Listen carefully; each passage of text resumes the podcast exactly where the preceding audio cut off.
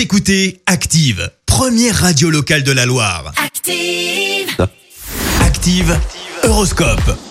Allez-vous passer une bonne journée en ce vendredi 2 octobre? La réponse est oui pour les béliers. Si vous êtes à la recherche de la perle rare, montrez-vous sous votre meilleur jour. Les taureaux, ne cherchez pas à imposer à tout prix votre point de vue. Soyez plus à l'écoute de vos interlocuteurs. Gémeaux, Évitez de faire le forcing, vous devez montrer plus de souplesse et de diplomatie si vous voulez atteindre vos objectifs. Cancer, laissez agir votre charme, il ne laissera personne indifférent. Les lions, vous êtes une vraie tornade aujourd'hui, gare à ceux qui seront sur votre chemin. On se détend un petit peu quand même.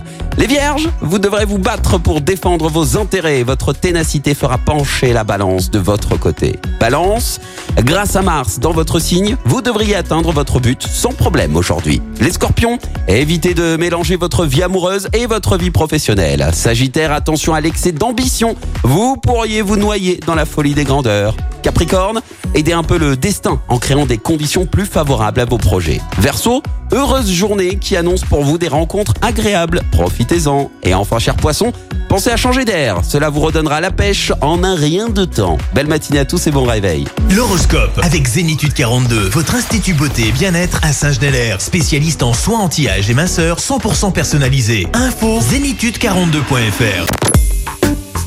Écoutez Active en HD sur votre smartphone, dans la Loire, la Haute-Loire et partout en France, sur activeradio.com.